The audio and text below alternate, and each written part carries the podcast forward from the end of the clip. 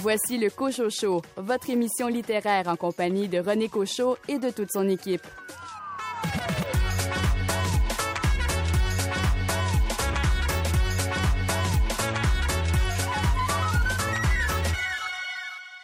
Le livre de la Chabouquoise Edith Blais sur ses 15 mois de captivité dans le Sahara est traduit en anglais. Le titre choisi, The Weight of Sand, Le poids du sable.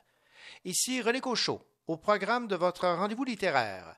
Un entretien avec l'autrice Marie-Claude Hansen à propos de son roman Vignette africaine. Une entrevue avec Denis Morin concernant ses deux blogs littéraires.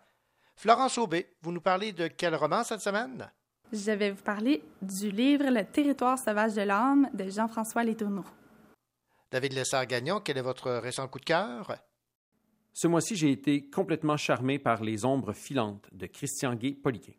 Caroline Tellier, quel roman vous a fasciné? Je vous parle de Philibus de Frédéric Côté, édité chez Cheval Doux. L'auteur chabouquois André Jacques nous présente son nouveau roman policier. Également au menu, les nouveautés littéraires à l'instant même aux éditions Sémaphore, aux éditions Boréal et à la Mèche.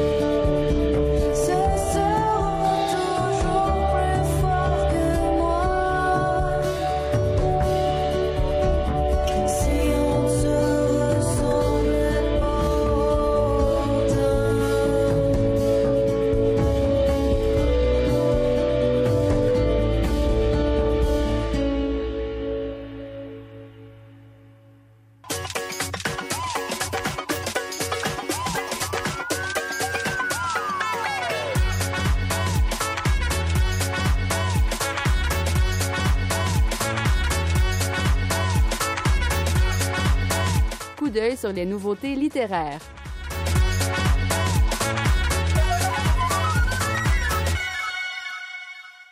Débandé est le titre d'un roman de Sylvain Larose publié aux éditions Sémaphore. Dans ce roman, on expose le point de vue de Éric pour qui enseigner est un combat, le seul, le vrai.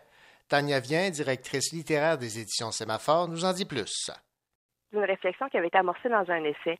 Sylvain Larose est l'auteur de Être, agir, enseigner en tant qu'anarchiste à l'école secondaire. Dans cet essai-là, en fait, il faut savoir que Sylvain Larose est un, enseignant euh, dans une école privée au secondaire il euh, est un professeur dit anarchiste, c'est-à-dire qu'il mène vraiment ses classes de façon très irrégulière, où il y a beaucoup d'espace pour développer la, libre pensée, la discussion, la circulation des idées.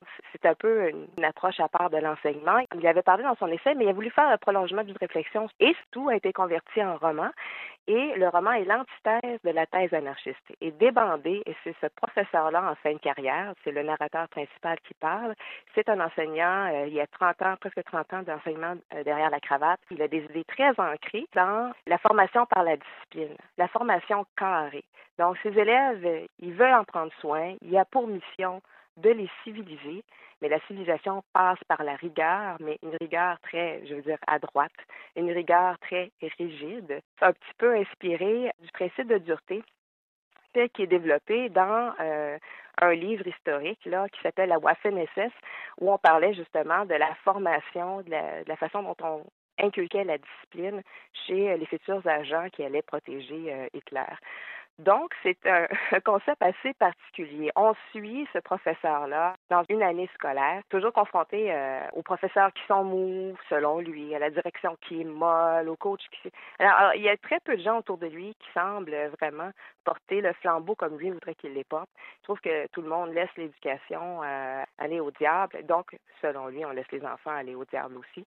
Et il veut rectifier tout ça. Et on le voit dans les, ses interactions avec ses collègues, euh, qui sont souvent difficiles, pour quelques heureux élus, élus qui pensent qu'ils sont peut-être un peu de graines de discipline en eux. Il y a toujours ce regret de voir comment l'éducation est devenue un truc maternisant. C'est même plus l'éducation selon lui, c'est plus une formation sociale et un peu débandé. C'est ça, c'est cette vision-là euh, où tout va à la perte, où la civilisation va tout se désagréger et il est le dernier rempart contre cette faillite-là de la société.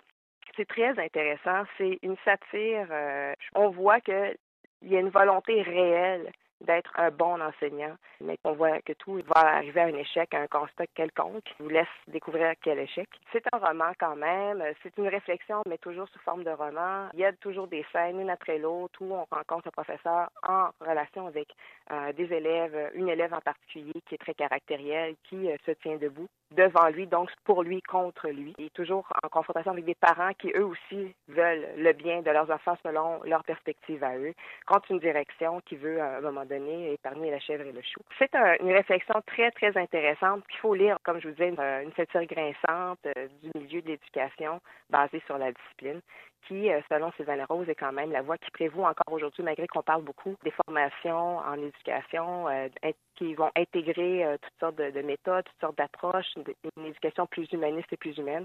Selon lui, le principe de dureté prévaut encore dans l'éducation et le roman est là pour le montrer. C'était Tania Vien, directrice littéraire des éditions Sémaphore, qui nous parlait de ce roman de Sylvain Larose, Débandé, nouvellement arrivé en librairie. Ici David Lessard-Gagnon, libraire à la librairie Appalache. Dans quelques instants, je vous révèle mon coup de cœur du mois. Encore un jour à se lever, en même temps que le soleil, la face encore un peu poquée, mon 4 heures de sommeil. Je tire une coupe de puff de clope, job done pour les vitamines, puis un bon café à l'eau de mop, histoire de se donner meilleur mieux.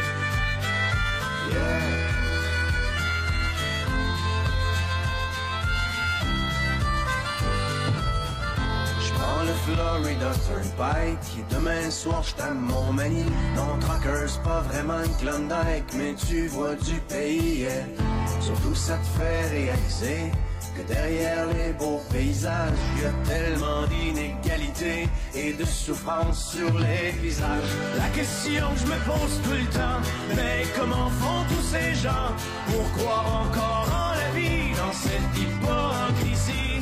C'est si triste que des fois, quand je rentre à la maison, et que je parque mon vieux camion, je vois toute l'Amérique qui pleure dans mon rétroviseur.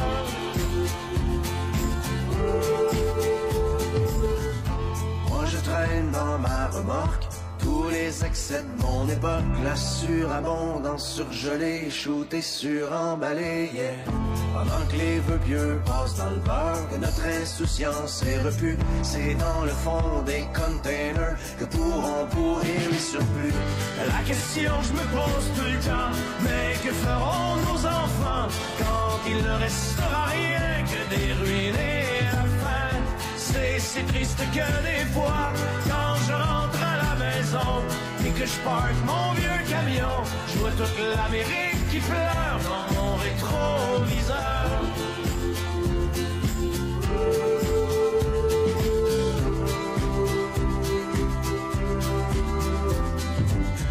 Sur l'Interstate 95, partent fumer tous les rêves. Un char en feu dans une bretelle, un accident mortel, yeah. Et au milieu de ce bouchon, pas de respect pour la mort. Chacun son tour joue du klaxon, tellement pressé d'aller nulle part.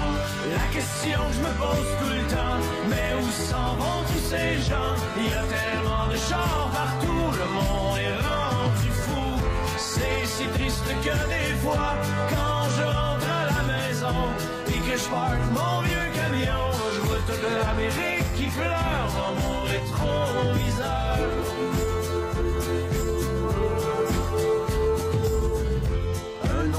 stop d'autoroute, pour manger de la chenoute. C'est vrai que dans la soupe du jour, y a plus tellement d'amour, yeah.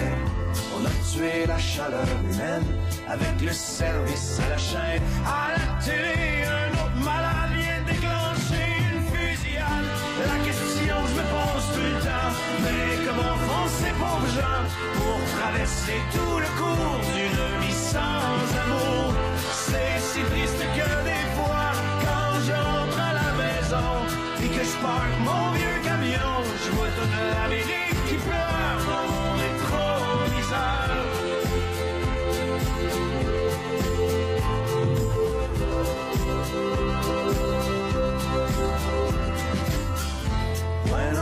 que moi aussi, quand je roule tout seul dans la nuit, je me demande des fois ce que je fous ici, pris dans l'arrière-pays.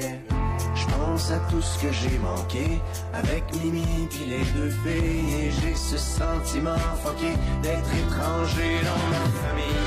La question que je me pose tout le temps, pourquoi travailler autant, éloigné de ceux que j'aime, tout ça pour jouer la game? C'est si triste que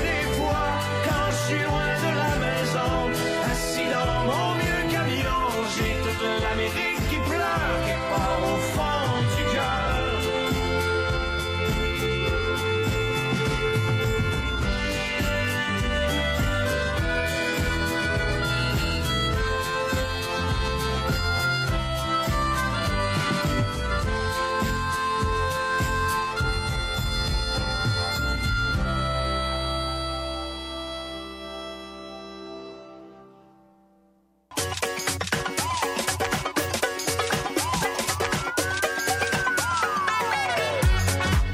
Pas besoin de lui faire un dessin pour qu'il vous parle de BD. David Lessard-Gagnon.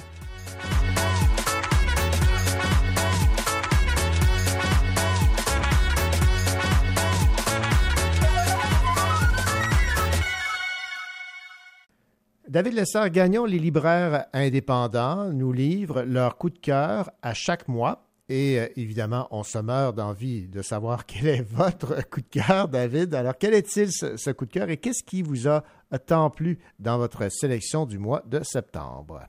Alors euh, voilà, vous pouvez désormais, René, euh, vous calmer. Je vous révèle mon, euh, mon coup de cœur du mois. Le nouveau roman de Christian Gay Poliquin, Les ombres filantes, qui poursuit sa série post-apocalyptique sans nom, tout comme le personnage principal amorcé dans Le fil des kilomètres, poursuivi dans Le poids de la neige. Poids de la neige, grand succès euh, critique, d'estime publique et de prix, puis etc. Donc, on reprend euh, les aventures de ce personnage qui, euh, suite à une pseudo-fin du monde pas décide de retourner vers sa famille et vers ses origines d'une certaine manière. Donc voilà, on est maintenant sorti du village. Il s'enfonce, notre personnage s'enfonce dans le bois, dans la forêt, tout seul, magané, parce que hein, c'est pas parce qu'il est finalement sorti du village qu'il il va bien nécessairement.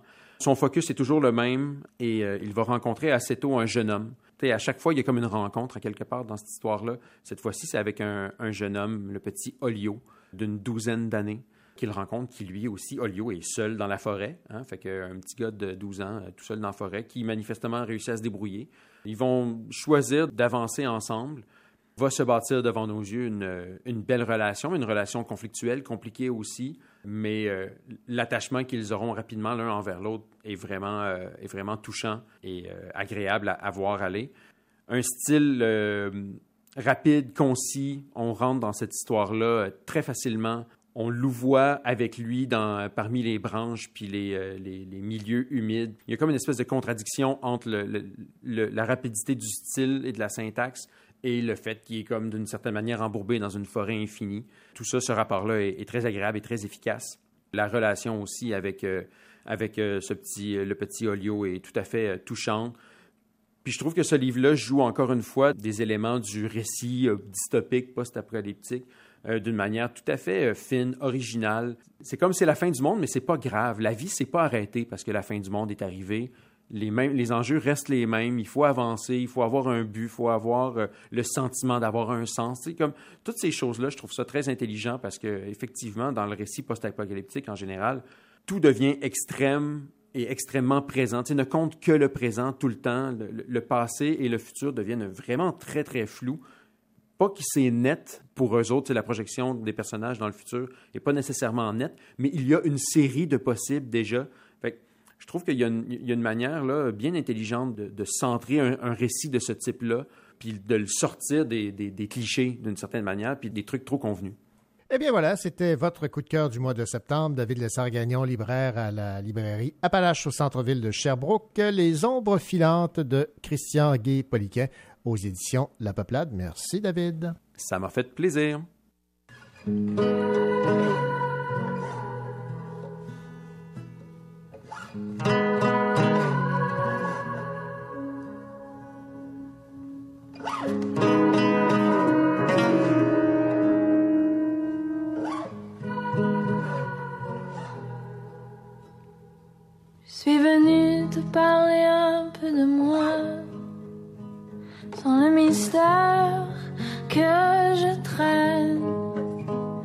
De toute façon, ce serait bien maladroit de contourner les mots qui me prennent. Je suis venu te parler un peu de moi, de ces démons qui se promènent et de ce feu qui brûle les doigts, qui laisse des traces sur ce que j'aime.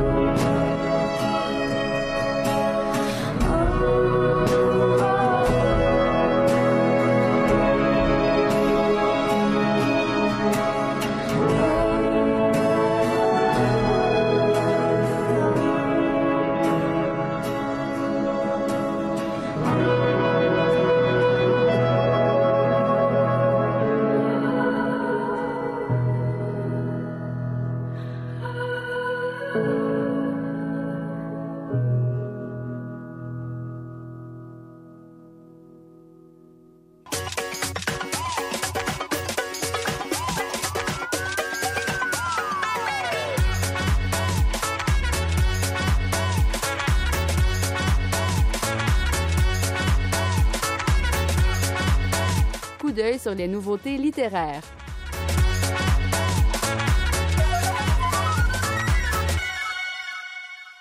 L'auteur François Blais signe un roman de science-fiction intitulé La seule chose qui intéresse tout le monde.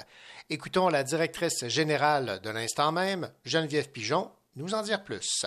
C'est un agent, un inspecteur finalement suédois qui travaille pour un organisme international, une espèce on peut comparer peut-être à ce que serait Google, euh, on peut imaginer au Microsoft, euh, mais qui est situé en Inde. Donc, cet institut des sciences comportementales d'une compagnie qui s'appelle la Paracar, euh, c'est l'institut qui est en charge d'aller inspecter, rencontrer tous les androïdes qui sont vendus à travers le monde, parce que ces androïdes-là sont tellement bien faits, c'est une intelligence artificielle qui est tellement avancée, qu'il y a un moment où ben, ils sont plus intelligents que les humains, et on se demande même s'ils ne deviennent pas humains à force de vouloir copier le comportement des humains, d'étudier le comportement, de s'adapter, de satisfaire. Donc, lui, cet agent-là a pour travail d'aller rencontrer les androïdes qui ont des formes humaines et d'aller faire un questionnaire avec eux, tout ça pour déterminer si, oui ou non, ils ont atteint finalement cet, cet état d'intelligence humaine on promet, ce qu'on dit aux gens, c'est que si l'androïde est devenu humain, ben, en fait, il prend sa retraite dans une espèce de paradis où vont tous ces androïdes humains. Bon, la réalité est peut-être un petit peu plus sombre. Et euh, là où le titre intervient aussi, c'est que ben, en 2098, euh, peu de gens peuvent se payer ce type d'Android-là. C'est très, très cher. Et ceux qui peuvent se le permettre sont souvent des hommes d'affaires très, très, très, très avancés dans la société qui vont contourner certaines lois existantes et se faire fabriquer des androïdes qui ont des apparences souvent de très jeunes femmes des actrices, des vedettes, et souvent leurs belles-sœurs. Bon, évidemment, ça c'est le, petit clin François Blais. Et donc, ce sont donc des androïdes qui sont en quelque sorte réduits, ou j'aimerais dire réduites, c'est souvent des personnages féminins, à des comportements ou à des fonctions sociales vraiment pas à la hauteur de leur capacité. On va dire ça comme ça. C'était la directrice générale de l'instant même, Geneviève Pigeon, qui nous parlait de cette nouveauté de François Blais, un roman de science-fiction intitulé La seule chose qui intéresse tout le monde, maintenant en librairie. Ici Florence Aubé. Dans quelques instants, je vous parle du livre Le territoire sauvage de l'âme de Jean-François Letourneau.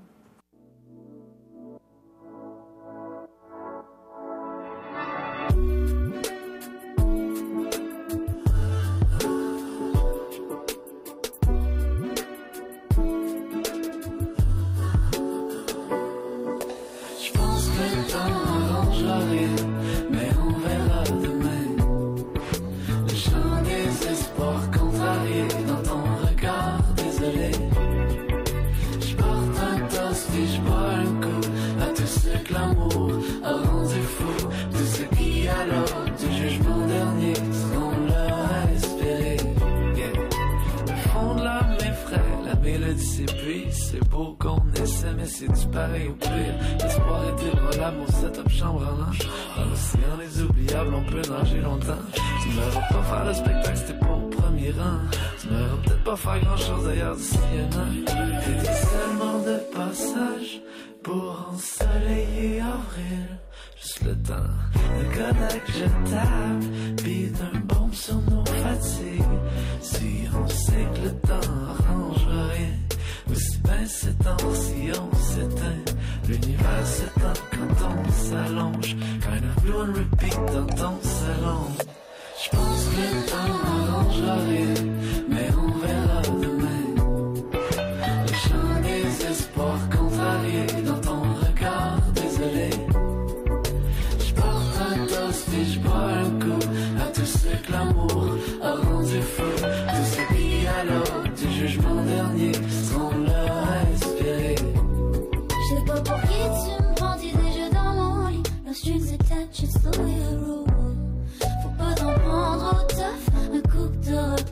compris que je joue les héroïnes. Le cœur en mille, faire les détails. J'ai plus de place,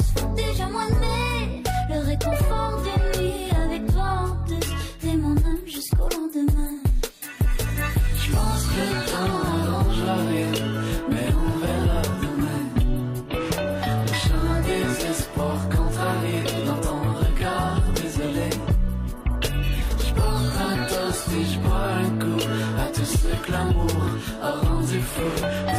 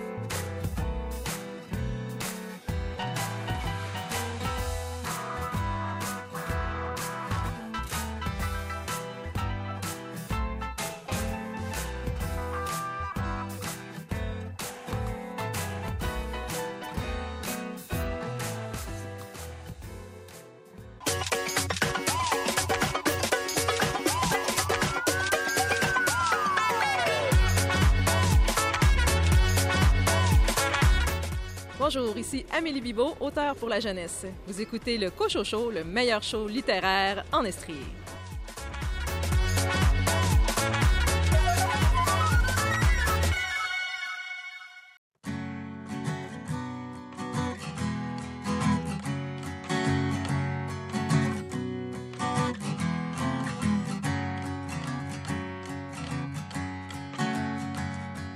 J'ai vu la France de la Provence à Paris. C'est ma récompense car j'ai pris la défense de la francophonie. J'ai eu la chance de vivre l'intense folie. Je pense que je suis en vacances, même si je dois faire des performances ici. C'est l'abondance, mais j'ai conscience que je suis loin des rues immenses de Jeanne Mance à Saint-Denis, quand quelqu'un me relance avec sa connaissance de mon pays. Oh, puis je me dis que c'est normal si je m'ennuie de Montréal à ce point. Oh, si je m'ennuie de mon grand lit métropolitain.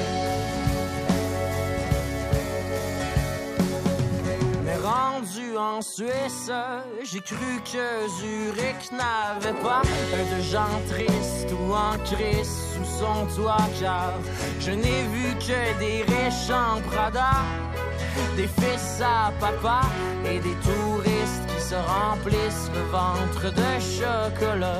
Y a pas grand risque qu'ils saisissent que je suis québécois, but they wish in English that I'm from Canada.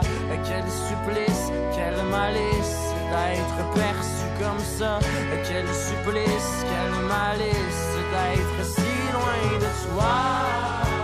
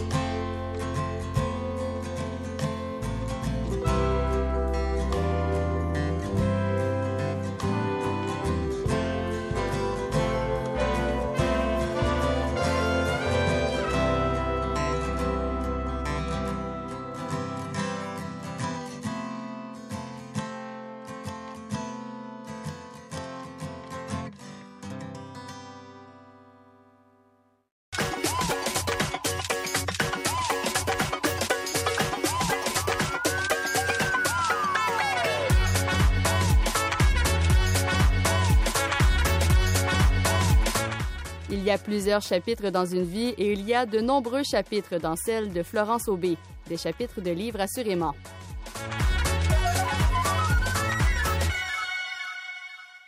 Florence Aubé, bien le bonjour. Bonjour René.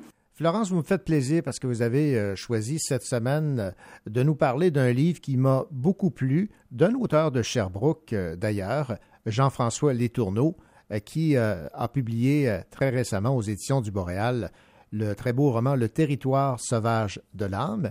Et ce que vous me disiez, euh, Florence, c'est que ce livre vous a carrément transporté. Oui, exactement. C'est 144 pages de voyage euh, dans le Grand Nord du Québec.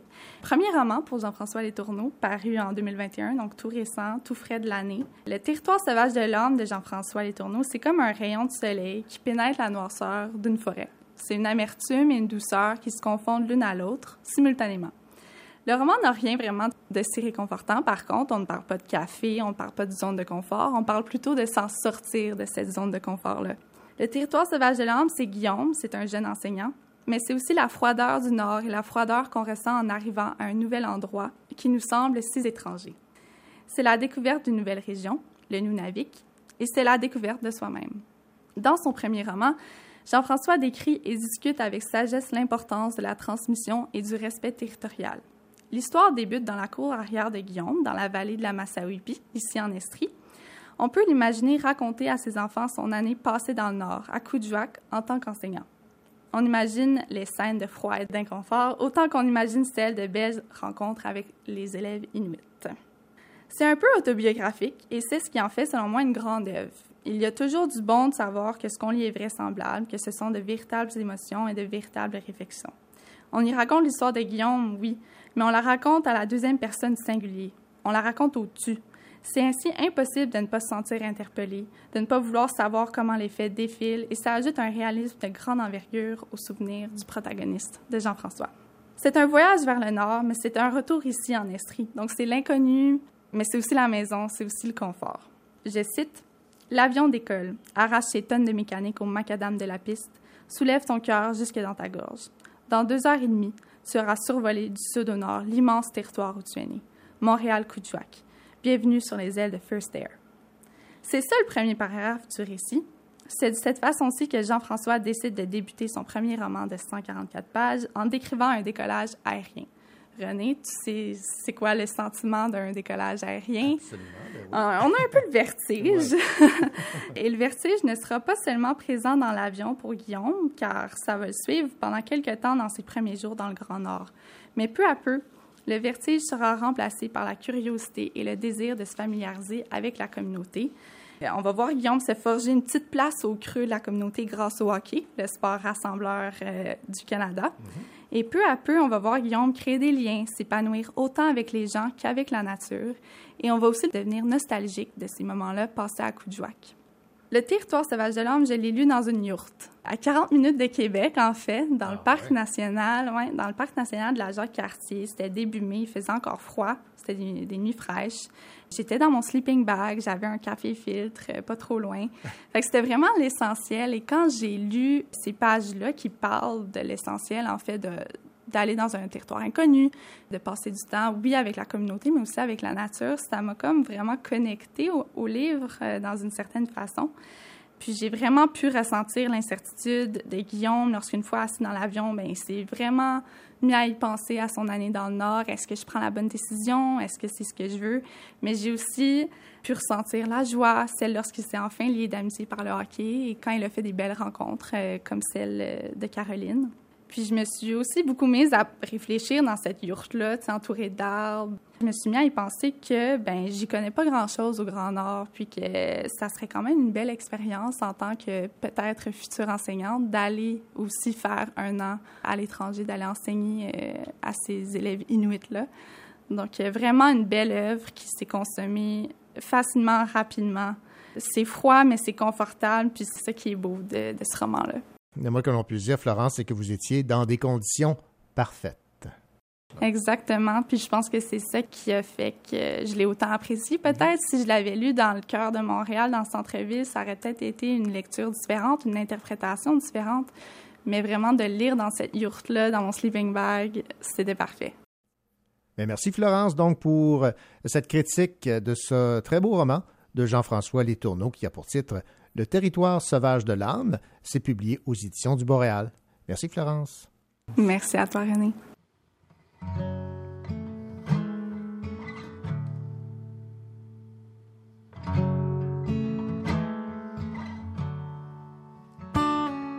J'aime le monde comme je me suis toujours demandé. Qui suis-je par quoi suis-je guidé? J'ai souvent Et pourtant j'essaie juste d'aimer, d'être aimé.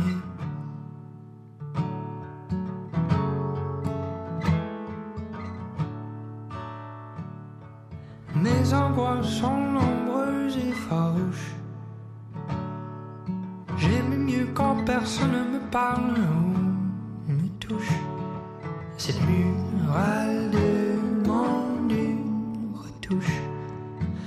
effacer les graffitis qui me semblaient bien autrefois, mais qui sont maintenant devenus si louches.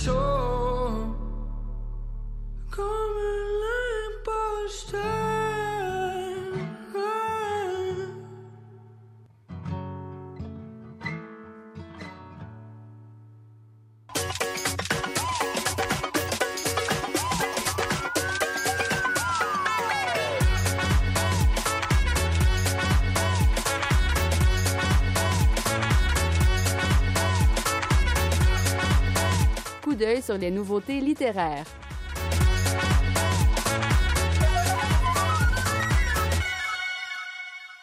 Dans un futur rapproché, le Parti citoyen est élu sur la base d'une promesse révolutionner le système carcéral. C'est ce qu'on retrouve dans le roman L'équilibre de Cassie Bérard, publié aux éditions La Mèche, qui vient d'arriver en librairie. Écoutons le directeur littéraire Sébastien Dulude nous en dire plus. Cassie s'intéresse aux narrations assez complexes, euh, aux mystères aussi. Et pour ce projet-là, elle a décidé d'écrire un polar. Alors vraiment d'obéir au code du polar, de l'enquête. Chaque chapitre se termine vraiment par un cliffhanger où on a envie de savoir la suite. Le titre vient du fait que c'est un régime politique qui est installé au Québec dans quelques années. Alors ça se situe dans un futur proche. Et le régime de l'équilibre vient à corriger certaines choses dans la société, notamment le système de prison. Alors là, on est dans une dystopie, une espèce de projection fantasmée du futur, où là, on aurait révolutionné le système des prisons, où on fait porter la responsabilité de l'emprisonnement aux citoyens. Donc, on évite les dérives carcérales avec les grandes prisons. On, on apprend dans- au cours du livre qu'il y a eu des émeutes, qu'il y a eu toutes sortes de problématiques de santé et tout. Et donc, dans cette nouvelle société, les prisons sont des unités individuelles qui sont construites sur le terrain de citoyens choisis au hasard. Ça devient leur responsabilité de s'en occuper. Or, le régime d'équilibre n'a pas solutionné tous les problèmes de prison, loin s'en faut, et même qu'il y a euh, certains problèmes après dix ans d'implantation de cette réforme-là, il commence à y avoir euh, des évasions, alors que pourtant le système est très high-tech, a été designé pour, euh, pour être très sécuritaire. Il y a une série d'évasions, et on va suivre une inspectrice qui, part à la chasse et à l'enquête sur ces évasions, qui s'appelle Estelle, et elle remonte un peu la filiale de qu'est-ce qui peut se passer pour, euh, pour que ces évasions-là se poursuivent, mais surtout, elle explore un petit peu qu'est-ce qu'il y avait derrière cette, euh, cette idée-là de confier les prisons aux citoyens et qu'est-ce que ça peut impliquer aussi dans nos rapports à la liberté, à la punition, à la criminalité. Alors, c'est, mais c'est vraiment écrit comme un polar. Ça me fait penser un petit peu à la littérature scandinave, du noir scandinave, par exemple. Alors, il y a vraiment quelque chose d'extrêmement divertissant, mais très, très riche sur le plan intellectuel en même temps. C'était Sébastien Duluth, directeur littéraire des éditions La Mèche, qui nous parlait de cette nouveauté arrivée en librairie, le roman policier L'équilibre de Cassie Bérard. Bonjour, ici Caroline Tellier. Un peu plus tard à l'émission, je vous parle du roman Filibuste de Frédéric Côté, édité par Le Cheval Doux.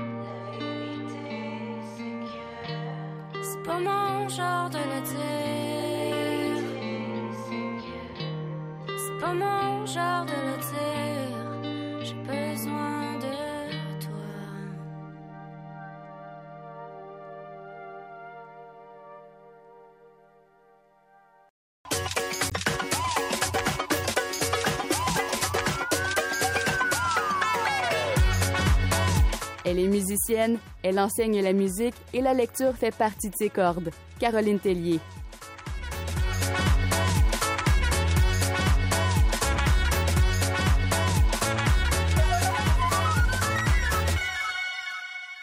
Caroline Tellier, bien le bonjour. Bonjour René. Caroline, euh, Philibuste, c'est de Frédéric Côté. C'est aux éditions Cheval Doux. C'est le livre dont vous allez euh, nous parler euh, cette semaine. Et euh, c'est un livre que vous euh, avez beaucoup aimé, me disiez-vous. Mais peut-être dans un premier temps, euh, nous dresser un peu ce que l'on retrouve, quelle est l'intrigue, quelle est l'histoire de ce roman Philibuste de Frédéric Côté? En fait, ce roman de Frédéric Côté dresse le portrait d'une famille. Père, mère, les filles, Delphine, Flavie et bébé. Et une famille marquée par un événement. Chacune des femmes témoigne, livre un peu de leurs souvenirs, de leur histoire, et elles racontent l'événement selon leur propre perception. Comme dans toute famille, les relations entre ces femmes sont complexes. Compétition, comparaison, jeu de nom qu'on attribue à un membre qui colle malgré les années, comme bébé par exemple. C'est une histoire de sororité et de confrontation mère-fille. Nous voilà situés maintenant. Caroline, euh, vous me parliez d'une construction de ce roman qui vous euh, rappelait euh, un certain Éric Plamondon. Oui, en fait, ce roman est construit un peu comme un collage de petits coins, un peu comme le 1984, le mayonnaise et compagnie. Alors, l- l'auteur a introduit toutes sortes de choses, les témoignages de chacune des, des personnes de la famille, d'autres personnages aussi, des recettes de sandwich aux œufs OK. Et d'autres informations. Elle fait vraiment confiance au lecteur pour qu'on recolle tout ça et ça fonctionne. Vraiment, en recollant les parties, on ressent davantage, on comprend. Je vais vous lire le passage qui explique le titre. Et comme au baseball, après trois prises, on est retiré. Les règles de l'obstruction parlementaire, une technique oratoire visant à retarder l'adoption d'une loi, aussi connue sous le nom de filibuster, sont strictes aux États-Unis. Donc, elle donne ce titre. On a dans ce roman des changements de narrateur, des niveaux de langage différents à chaque section. Et tout est fait pour nous distraire de l'incident principal, un accident très important, qui affecte toute la famille. C'est comme si l'autrice filibuste son fil conducteur. Et euh, pour ce qui est des thèmes abordés, euh, euh, co- comment ça se construit? Alors, elle introduit des thèmes fort inusités, comme celui-ci où elle- il est question d'attirance génétique. En fait, c'est euh, son conjoint qui est en amour, qui a des relations sexuelles avec sa sœur. Oh, OK. Donc, c'est pas que Marc me trompe le problème. L'adultère en soi est pas si important. Et je suis pas trop le genre qui veut absolument savoir. J'aurais mieux aimé jamais m'en apercevoir. Non. Ce qui me fait le plus chier dans cette histoire-là, c'est qu'il ne me l'a pas caché correctement. Après, c'est sûr que la question de la fille avec qui il me trompe change quelque chose.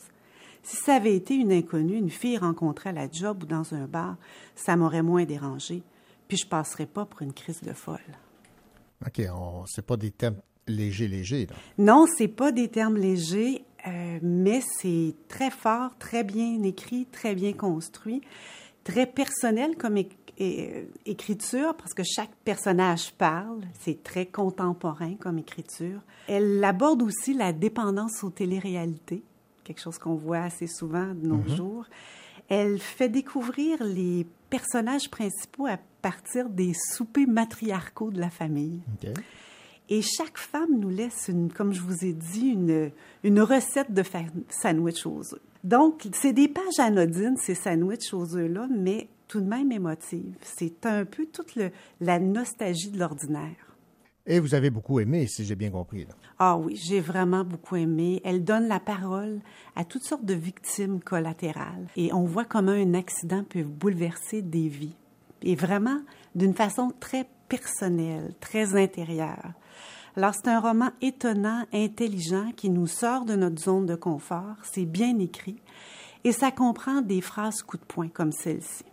Elle nous aime, nous blesse et nous rassemble, et c'est aussi elle qui nous consolera, qui nous comprendra. Oui, ma mère gâche tout, elle s'implique. Oh. Alors c'est fort. C'est effectivement très, très, très fort. Alors, euh, quel est le, votre choix musical pour accompagner euh, ce, ce livre de Frédéric Côté, Philibuste, euh, aux éditions Cheval Doux? J'ai choisi la chanson Elle, E-L-L-E-S, qui est chanté et composé par Ingrid Saint-Pierre et Fanny Holder. Eh bien, ben merci beaucoup, Caroline. Merci, René.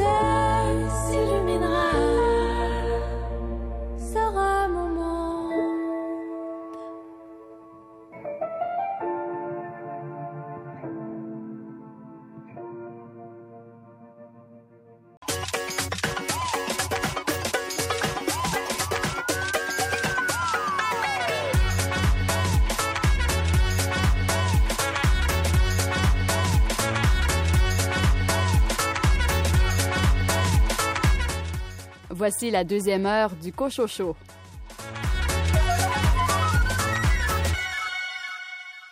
Au sommaire de cette deuxième partie d'émission, un entretien avec l'autrice estrienne Marie-Claude Hansen à propos de son roman Vignette africaine. Une entrevue avec Denis Morin concernant ses deux blogs littéraires. L'auteur chabouquois André Jacques nous présente son nouveau roman policier. Et Jean Bernier des éditions du Boréal présente le nouveau roman de Simon Roy, fait par un autre.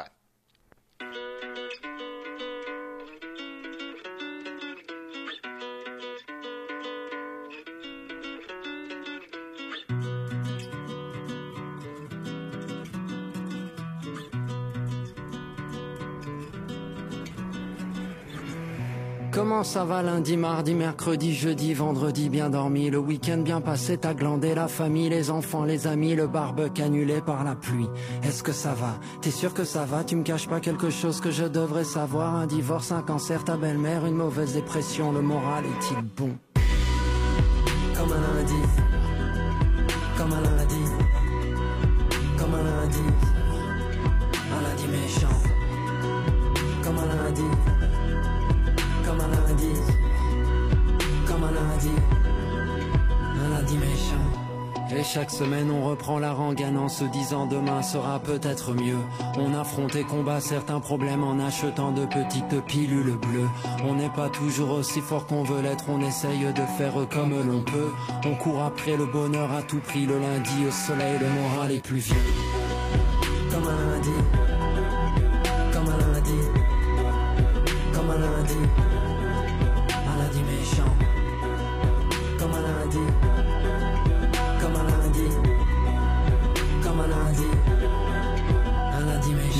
S'achève, au compteur s'ajoute, on nous parle de crise et tout le monde à la frousse. On s'endort dans des volutes de drogue douce pour oublier que tous les jours l'état des trousses. On se console en consommant notre confort, nous rend souvent si seuls et puis sans solution. Chaque dimanche revient ce cafard incessant. Demain, lundi sera méchant. Je vais pas me laisser démonter et par bad vibes et morosité et pas se contenter mais tenter et sinon t'es et chauffer, chauffer, va t'entendre les pulsations de tympans chanter, chanter c'est cancan écouter, goûter l'animation. Comme un lundi, comme un lundi, comme un lundi, un lundi méchant, comme un lundi, comme comme méchant. Le livre Vignettes africaines, publié aux éditions L'Interligne, raconte l'enfance africaine d'une petite Belge nommée Mathilde. Ce récit d'enfance de Mathilde relate, en fait, la propre enfance de l'auteur, Marie-Claude Hansen, qui a vécu ses premières années en Afrique. Sa famille a quitté la Belgique pour s'installer à l'époque au Congo belge. Et nous avons Marie-Claude Hansen en ligne. Bonjour Marie-Claude Hansen. Bonjour René, merci, merci beaucoup de cette invitation pour faire un peu connaître mon livre. Ben, ça me fait plaisir parce que j'ai euh, beaucoup aimé votre livre parce que je vais être honnête avec euh, les euh, personnes qui écoutent l'émission. Mes parents sont belges. Ma mère s'appelle Verhulst. Il y a un personnage dans votre euh, livre qui a pour Oui. nom Verhulst. Et mon père avait Oui. étudié pour aller travailler au Congo belge en études tropicales et subtropicales. Alors, je, je me suis un peu mis à, à la place de, de Mathilde pour vivre une enfance au Congo que je n'ai pas vécue, mais indirectement, ça a été le cas parce que j'ai, euh, grâce à ces nombreuses vignettes, pu euh, vivre une enfance au Congo.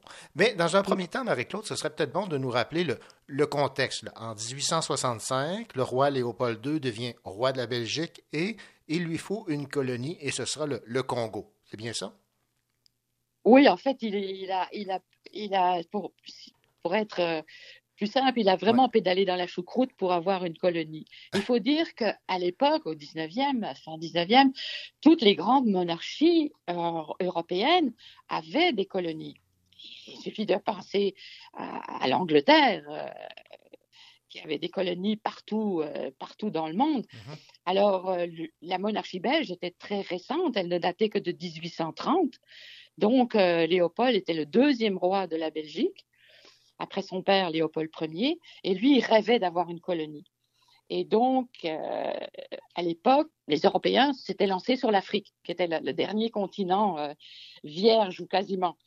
Alors, euh, il a beaucoup tricoté et beaucoup négocié pour euh, se tailler une part de l'Afrique. Et finalement, il s'est taillé la plus grosse part, parce que le Congo, c'est 80 fois la Belgique. Parce qu'à l'époque, on achetait les terres, Mhm. même si elles ne nous appartenaient pas au départ. oui. Maintenant, qu'est-ce qui vous a donné envie, Marie-Claude Hansen, de raconter ce- cette enfance au euh, Congo belge? c'est que ça fait des années, des années que j'entends des choses contre la colonisation, notamment la colonisation des Belges, en disant qu'ils ont du sang sur les mains, euh, qu'ils ont euh, vidé ce pays de sa substantifique moelle, qu'ils ont traité les Africains comme des esclaves. Et, et bien sûr, dans toute colonisation, il y a des exactions, mais ce n'était pas la norme. Et je voulais un petit peu remettre les choses en perspective. Je veux dire aussi que toute l'histoire n'est faite que de colonisation. Si on parle de la Belgique, la Belgique, depuis les Romains, n'a été que colonisée jusqu'en 1830. Euh, le, Québec euh, a colonisé les Amérindiens et ont été eux-mêmes colonisés par, par les Anglais. Donc, toute l'histoire n'est faite que de ça.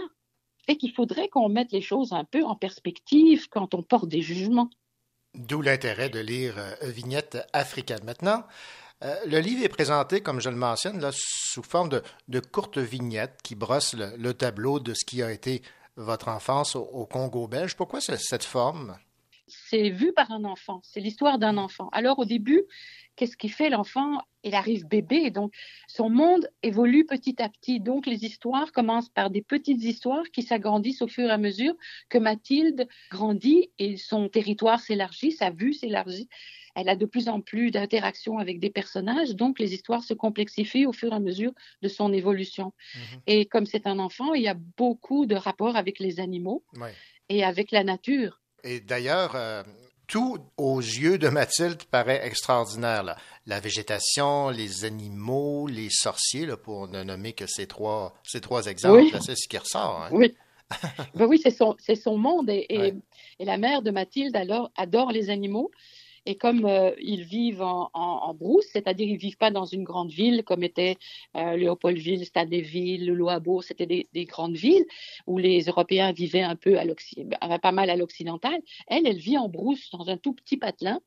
Et donc, euh, autour, il n'y a que des villages africains. Et sa mère collectionne les animaux. Il y a une basse-cour, euh, il y a chien, chat, perroquet, cochon. donc, il va même y avoir deux lionceaux. Mm -hmm. Donc, tout ça fait une ménagerie assez extraordinaire où chaque jour il se passe quelque chose. Et son petit camarade est, africain, donc il a à peu près son âge, et donc ils vont faire des frasques à deux. et euh, ben, on découvre toutes sortes d'animaux qui sont euh, propres évidemment au continent africain et même au Congo belge. On parle entre autres des antilopes euh, bongo en pyjama et les oui. okapis qui sont mi-girafe et mi-zèbre. J'imagine que lorsque vous vous êtes replongé dans l'écriture de ces vignettes, vous vous êtes rappelé là, ces, ces rencontres avec ces animaux quand même assez exotiques. Non? Ah oui, oui, c'est, mais c'est extraordinaire. Imaginez, c'est, aussi une enfance. J'ai, j'ai vraiment eu la chance d'avoir une enfance hors du commun. Je ne m'en suis pas rendu compte, évidemment. Je m'en suis rendu compte une fois que je suis rentrée en Belgique, ouais. que j'ai vu euh, mes petits camarades euh, qui, qui, avaient des enfances, comme on dit au Québec, plates, entre l'école et la famille. On va dire ordinaire. ordinaire, entre, entre l'école et la famille. Ouais. Et donc, euh, alors que moi, je, je gambadais allègrement avec une, une, ma petite jeunette sur l'épaule. Pour moi, c'était une joie. C'était vraiment une joie de me replonger. Ça fait des années que j'avais perdu cette enfance un peu de, de vue avec la, la vie qu'on mène, ouais. avec euh, les responsabilités d'adulte, euh, élever mes enfants, etc. Mais euh, finalement, à la retraite, je me suis dit, ben, j'ai tout le temps de me replonger là-dedans. Ce bonheur. Et ce bonheur, il était aussi accompagné de quelques frissons. Parlez-moi de, de, la présence des, des serpents qui reviennent quand même à quelques reprises. Là. Oui, c'est évident. C'est évident que la jungle euh, est dangereuse hein, euh, et que les serpents s'infiltrent partout, comme les insectes d'ailleurs. L'autre grand danger, les serpents, ça se voit parce que c'est quand même. Euh, par exemple, je, je raconte l'histoire avec une vipère cornue. Une vipère cornue, c'est très long, ça fait 1m50. Ouais, euh, ouais. C'est un gros, une grosse bestiole. Mais les insectes qui rentraient partout les, et qui nous donnaient la malaria, qui nous donnaient euh, des maladies euh, dites tropicales, la mouche tsetse, etc. Ça aussi, c'était un danger permanent et constant, dont évidemment la petite fille euh, comprend pas trop les tenants et les aboutissants mais ses parents vont souffrir. Alors quand on dit que les colonisateurs euh, se payaient une bonne tranche de vie euh, euh, comme, des, comme à Versailles ou à peu près, euh, c'est pas tout à fait vrai parce qu'ils étaient sujets à plein de dangers. Surtout dans les années 40, 50, euh, mm. c'était vraiment des aventuriers pour, pour, pour aller vivre là-bas. Il fallait vraiment euh, avoir le courage bien accroché. Bon, parlons de, ce courage bien accroché. Vous abordez euh, différents thèmes aussi dans ces vignettes africaines, Marie-Claude Hansen, entre autres le, cannibalisme. Ça, c'est évidemment, ça, frappe l'imaginaire. Vous savez, le, Congo, euh, le problème du Congo, c'est que il a été créé par les Blancs. On a mis des frontières euh, arbitraires, comme dans tous les pays d'ailleurs. Hein. En Belgique, il y, a, il y a une partie de la Belgique où on parle allemand, personne ne le sait, mais c'est assez arbitraire c'est fait de peuplades et de, de, de, royaumes aussi, de tribus et de clans qui ne s'aiment pas toujours. Hein. Eux, ils, ils, étaient perpétuellement en guerre. Et le cannibalisme a, a toujours fait quelque part partie de certains rites. C'est pas nécessairement juste pour manger son prochain. Ce sont des rites magiques aussi. C'est pour s'approprier sa force. Quand on s'est battu contre un, un ennemi qui s'est bien défendu, qui était courageux, eh bien, en mangeant une partie de son corps, on s'approprie sa force. Donc, il, il y a beaucoup de, de magie. euh, euh, et les Africains croient beaucoup en, en la magie, à certains rites. euh, Et c'est pour ça qu'il y a tant de sorciers aussi. Bon, Marie-Claude Hansen, euh, comme on l'a mentionné, là, votre enfance, elle s'est passée au, au Congo belge, à, à tel point que vous avez appris à vous exprimer en Swahili et en Lingala. Est-ce que vous en seriez encore capable aujourd'hui? Non, Non. non, c'est loin. on, utilise, on utilise ça pas souvent. Mais, mais aussi le fait que quand je suis rentrée en, en Europe, on m'interdisait de parler sauvage. Ah oui. Hein? Oh, OK. Ben oui, c'était pas bien vu. En plus, j'avais une, une petite sœur et on parlait, on parlait entre nous, fait que les adultes comprenaient rien. Euh, Avec ma sœur, quand on, quand on s'appelle, elle, elle vit à Bruxelles, on, a des mots. On a des mots à nous qui sont des mots qui restent. Par exemple, les, les petites choses sont les bilocaux. Euh, quand on a des ennuis, on dit qu'on a des matatas. C'est cute, ça. Donc, on, on a toutes sortes, de, toutes sortes de petits mots comme ça qui, qui nous reviennent et qui fait partie de notre folklore familial. Bon, ben, c'est un- beau folklore. Marie-Claude Hansen, j'aimerais ça que vous me récitiez quelques extraits de votre livre Vignettes africaines avant de, de clore cette euh, intéressante discussion. Euh, le premier texte, euh, ça s'appelle Le marché. C'est Mathilde qui a comme 4 ans et qui va au marché avec sa nounou qui s'appelle Agnès. Ça va comme suit. Ensuite, nous sommes allés du côté des sorciers et de leur pharmacie. Ce coin du marché me faisait peur et en même temps, la petite souris que j'étais était intriguée.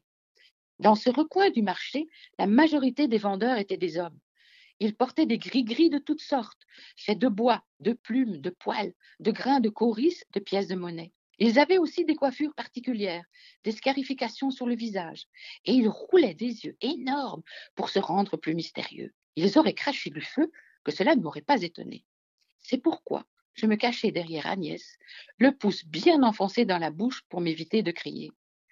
Les étals regorgeaient de bizarreries, des têtes de rats déshydratés, des crânes de phacochères, de crocodiles, de singes de toute taille, d'oiseaux, des carapaces de tortues.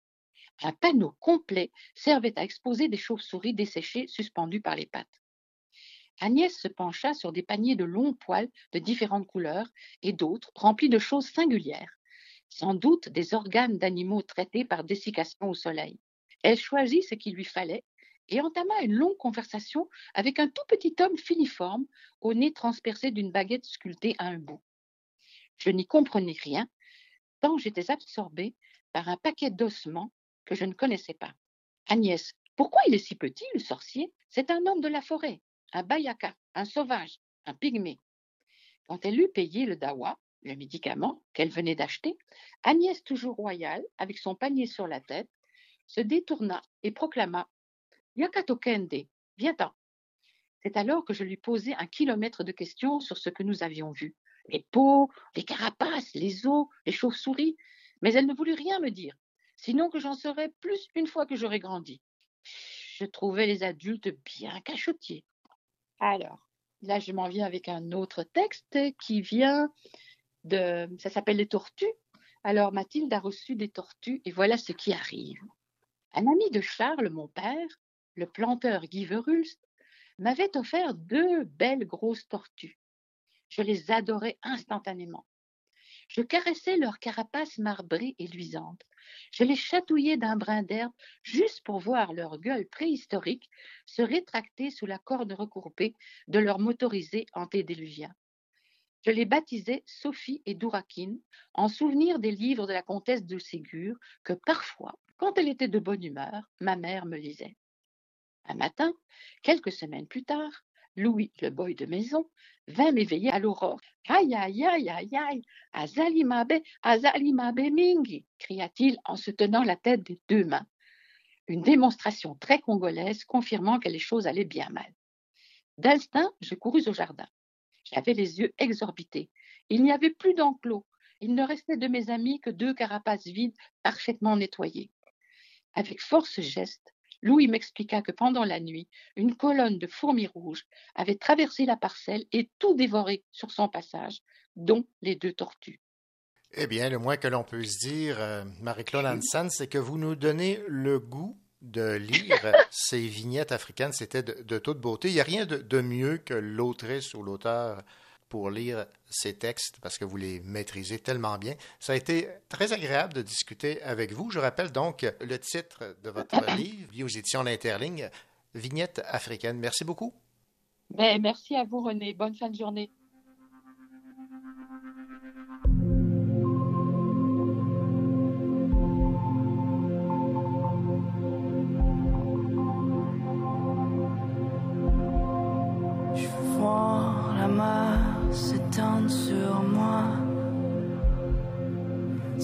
Sentir ton souffle se perdre dans mes bras. Je veux voir ton corps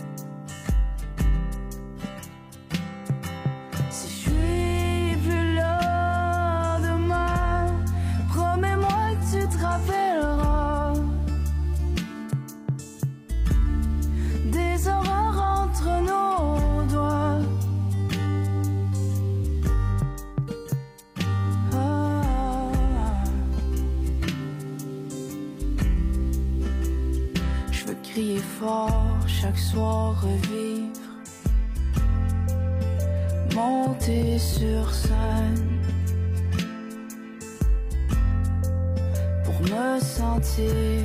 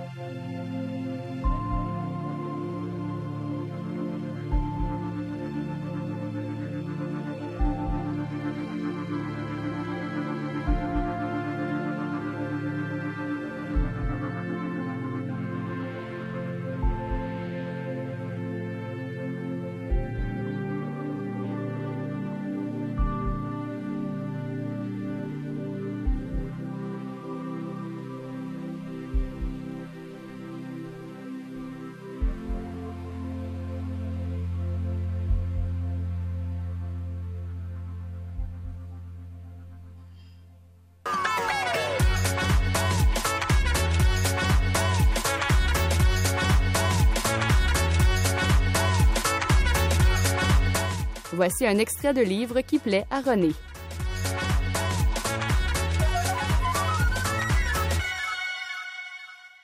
Dans le très beau Là où je me terre de Caroline Dawson, on peut lire Dans la 45, en sens contraire pour revenir chez mes parents, je réalisais que mon monde d'origine, incarné par ma mère, je ne pouvais jamais vraiment le désavouer. C'est elle qui m'a lâché du regard lorsque je me suis perdu dans les chemins sans carte que personne dans ma famille n'avait pris avant moi. Elle qui a pointé du doigt les obstacles pour m'éviter de trébucher, elle qui m'a tenu la main dans les grands carrefours même quand je m'éloignais de mes origines. Elle qui a fièrement brandi pancartes et ballons à chaque fil d'arrivée et qui marquait pourtant le départ de mon milieu. Parce que c'est ma mère, elle qui a sacrifié chacun de ses jours et plusieurs de ses nuits pour me voir libéré des civilités et soumissions qui étaient les siennes, qui a souhaité le plus ma réussite. Parce qu'elle a prié la Vierge Marie à genoux dans toutes les chapelles pour que j'échappe aux fatalités du destin social. Parce que même si je me construisais contre elle en embrassant les codes qui l'excluent, j'ai produit sa fierté. Parce que la trahison que l'ascension suppose était non seulement attendue, mais espérée. Vous avez ici un avant-goût de la plume de Caroline Dawson, un extrait de Là où je me terre, publié aux éditions du Remis Ménage.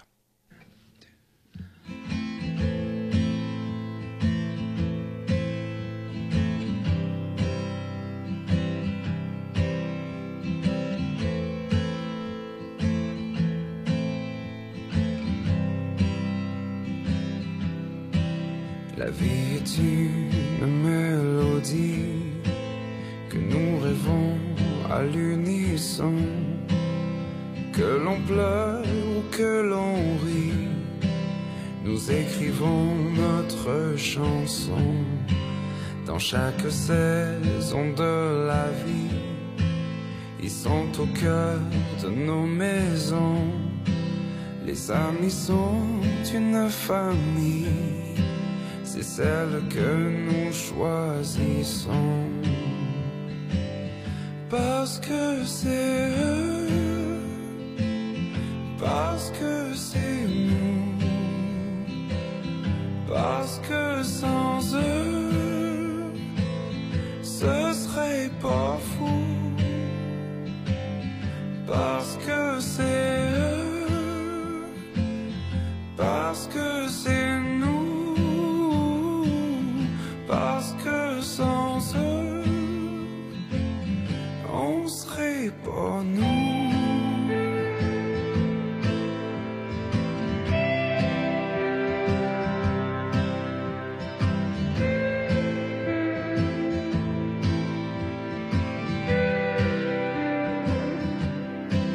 Dans chaque saison de la vie, ils sont au cœur de nos maisons. Les amis sont une famille, c'est celle que nous choisissons.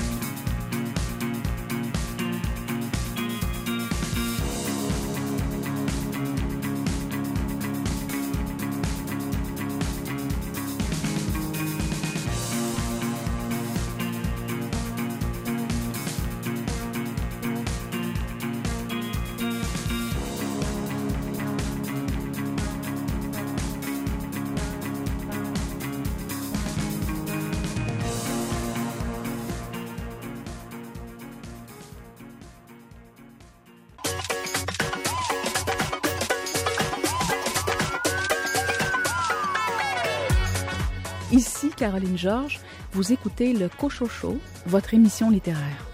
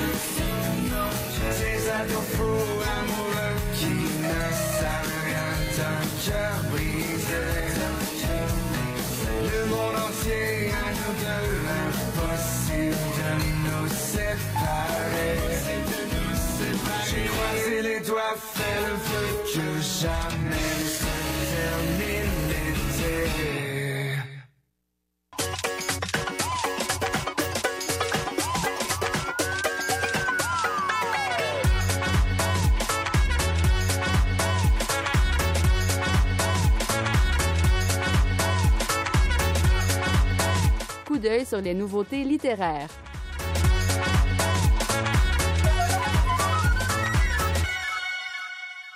L'auteur du roman Ma vie rouge Kubrick, Simon Roy, publie aux éditions Boréal le roman fait par un autre.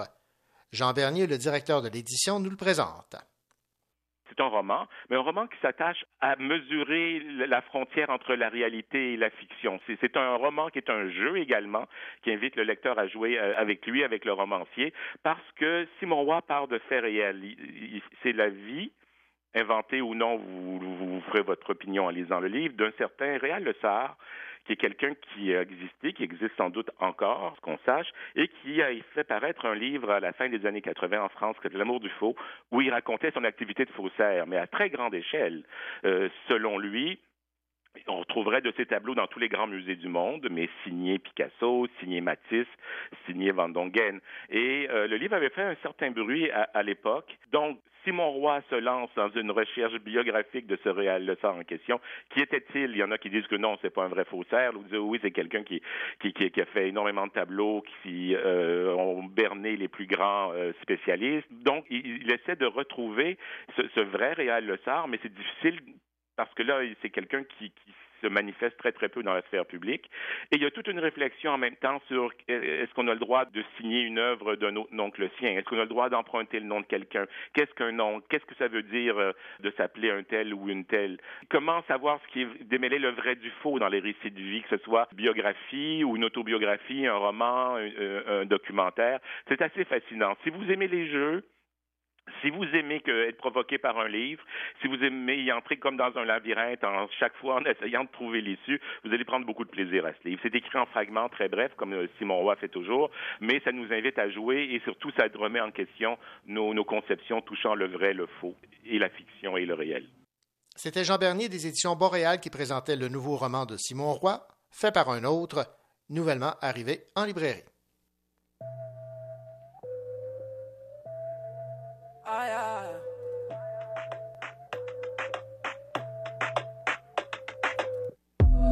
M'a validé. Moi je vise la qualité. Ton poteau m'a validé. J'suis dans des coups, t'as pas idée. À ton avis, je fais quoi à ton avis? J'suis dans les pistes, hum, chérie Je J'suis égoïste, question de sauver. Si je le suis pas, dis-moi qui le sera. J'ai taffé toute la nuit. J'fais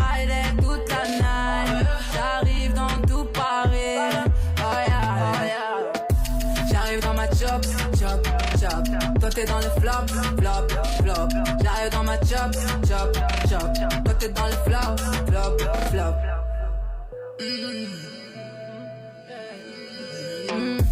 Communiquer c'est pas mon dada, non C'est trop monotone, reste là-bas, ouais J'arrive dans le game en HD Auto faut savoir piloter oh, J'ai taffé toute la nuit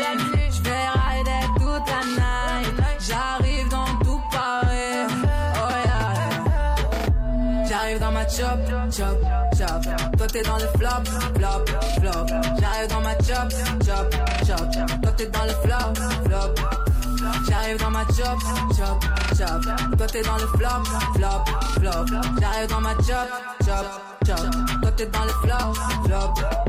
Faut pas forcer quand je te dis que c'est mort. Faut pas forcer quand je te dis que c'est mort. All eyes on me, tu le vois bien, pas gamin. Tout est clean, regarde-moi, pas gamin. J'ai taffé toute la nuit, j'fais rider toute la night. J'arrive dans tout Paris, oh yeah. J'arrive dans ma chop, chop, chop. Toi t'es dans le flop, flop, flop. J'arrive dans ma chop, chop. Toi t'es dans le flop, flop, flop. J'arrive dans ma chop, chop, chop. Toi t'es dans le flop, flop, flop. J'arrive dans ma chop, chop, chop. Toi t'es dans le flop, flop, flop, flop, flop. Chop, chop, flop, flop. Chop, chop, flop, flop. Chop, chop,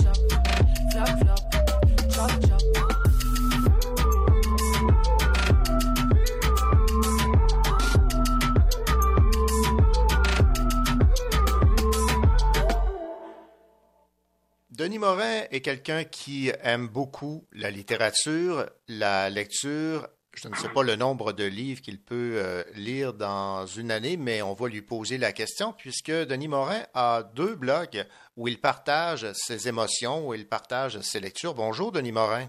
Bonjour. Denis, euh, je pose la question directement. Avez-vous déjà calculé le nombre de, de livres que vous pouvez lire dans une année? Je dirais au moins, au bas mot, une cinquantaine. Euh, en général, sur le blog euh, de lecture, je mets euh, une recension semaine. Bon, et qu'est-ce qui vous a poussé à, à créer ces deux blogs, là, un axé sur la, la poésie et l'autre sur vos, vos lectures en général? Là? Dans les années 80, j'étais journaliste culturel dans différents magazines.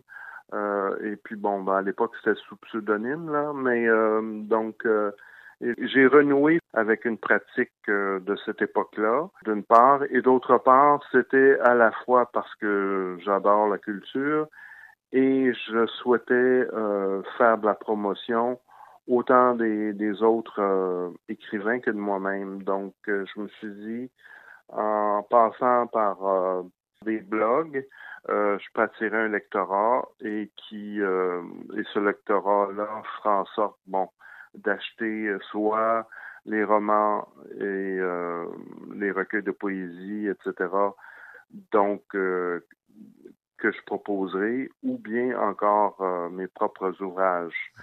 Donc, c'est à la fois promotion de moi-même, promotion des autres, et puis de fil en aiguille, ben, il y a des gens qui commencent à, nous regarder, et puis euh, il y a, par exemple, j'ai deux éditrices euh, à Montréal qui m'envoient euh, des, nouveautés. J'ai trois relationnistes de presse qui, elles, m'envoient aussi des nouveautés, ce qui fait que ça ajoute de, l'eau au moulin. Bon, Denis Morin, lorsque vous entamez la lecture d'un livre, vous avez toujours en tête d'en faire une, euh, une critique dans, dans le blog. Est-ce que il vous arrive à l'occasion de dire, tiens, lui, je le lis juste pour le simple plaisir de le lire, sans être obligé de prendre des notes ou de, de penser à la, à la critique ou au résumé que vous allez faire dans, votre, dans vos blogs? Ben, en général, quand j'ouvre un livre, euh, je vais comme par détente. Donc, euh, je me laisse porter par l'écriture, je me laisse porter par le style, et puis euh, je, vais avoir un calepin à côté pour noter une page euh, pour euh, un extrait ou deux.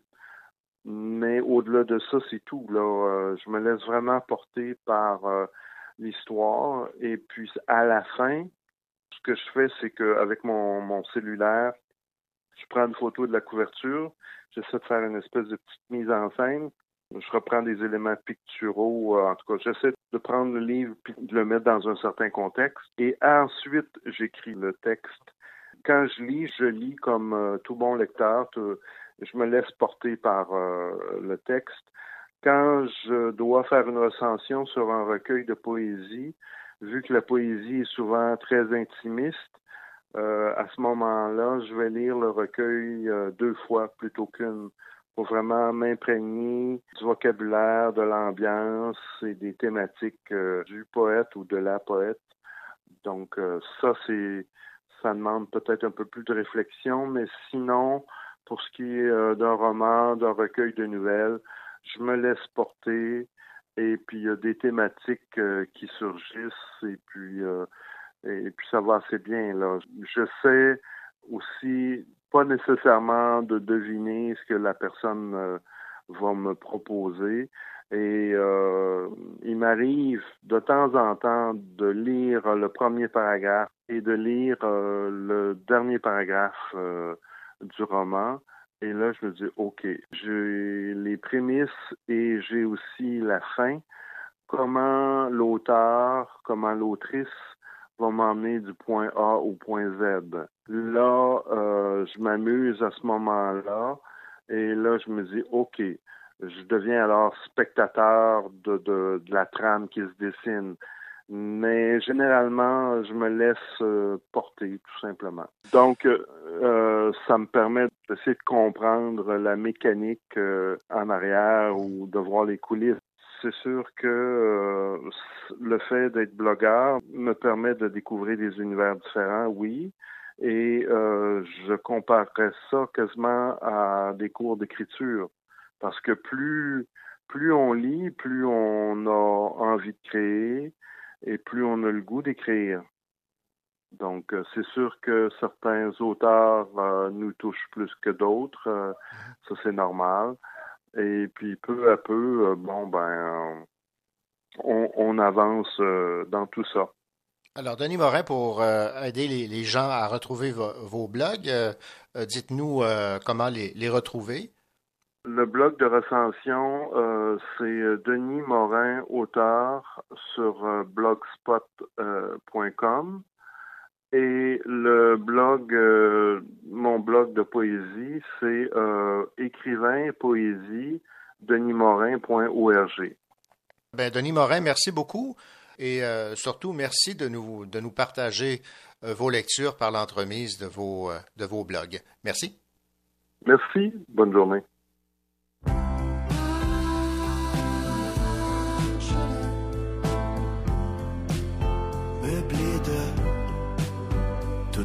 Toutes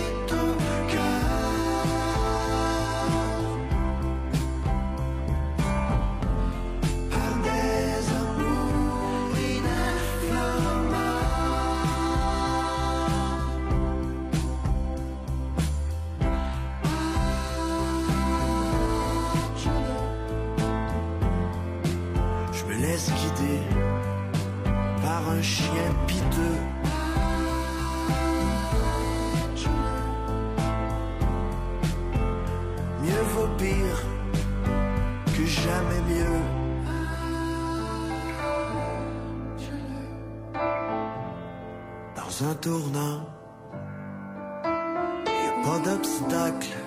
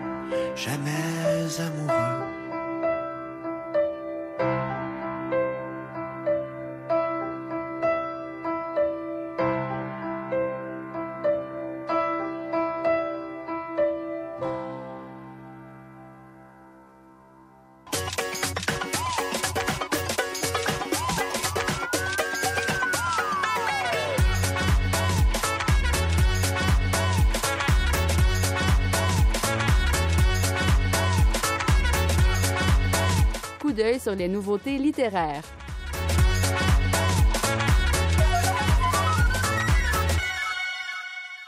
Après avoir remporté le prix Saint-Pacôme du roman policier pour ses deux romans précédents, soit La bataille de Pavie et Ses femmes aux yeux cernés, l'auteur cherbouquois André Jacques nous offre une nouvelle enquête d'Alexandre Jobin. On retrouve dans les gouffres du karst une intrigue saisissante remplie d'action et de mystère, de Montréal au Balkan, dans un conflit meurtrier qui replonge le héros dans de douloureux souvenirs et dans des angoisses plus profondes. Écoutons André Jacques nous résumer son roman publié aux éditions Druide. Au début, dans le prologue, on assiste à une scène. Il y a un camion Rider qui est parti du port avec une cargaison et il y a quelqu'un qui suit ce camion-là. Le camion euh, s'en va vers Montréal-Nord, rentre dans une espèce de hangar et l'au- l'autre personnage qui suit euh, essaie de voir un peu à l'intérieur. Et ce personnage va être assassiné. On le retrouve, il n'y a pas de pièce d'identité, il n'y a rien. Et on va apprendre peu à peu que c'était un agent du SCRS qui enquêtait sur euh, du trafic d'armes, des armes qui entraient à Montréal. Le personnage en question, qui s'appelle Yann Fitzgerald, avant d'être au SCRS, il a travaillé avec Alexandre dans les services de renseignement de l'armée canadienne. Et c'est au moment où il est sorti de l'armée qu'il a été recruté par le SCRS. Le SCRS va donc prendre contact avec Alexandre pour lui demander de prendre la relève de l'enquête de Fitzgerald. Le trafic en question aurait à sa tête un ancien, bon, général autoproclamé de l'époque de la guerre des Balkans, général croate, qui s'appelle Dragomir Broz.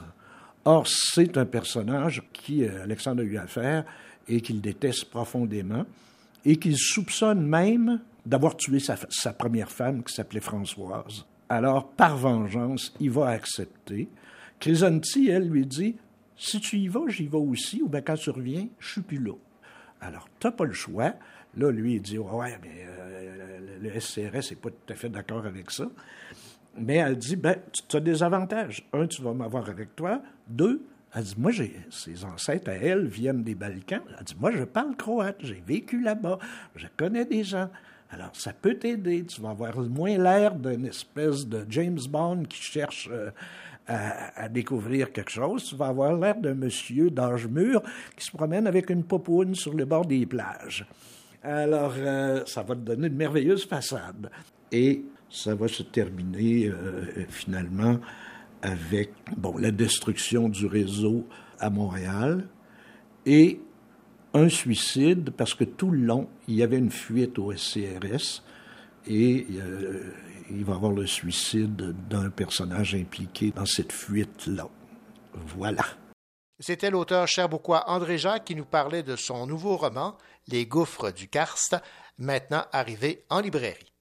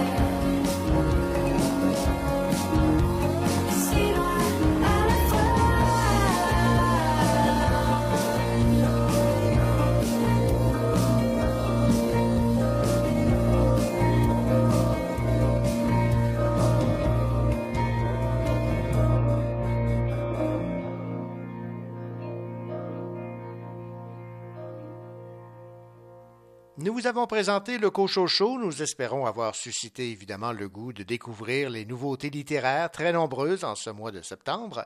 Sachez que les livres continuent de rentrer et que toute l'équipe a entamé la lecture de plusieurs de ces nouveautés avec comme objectif évidemment de partager les joies qu'ils procurent. On se retrouve la semaine prochaine. D'ici là, bonne lecture.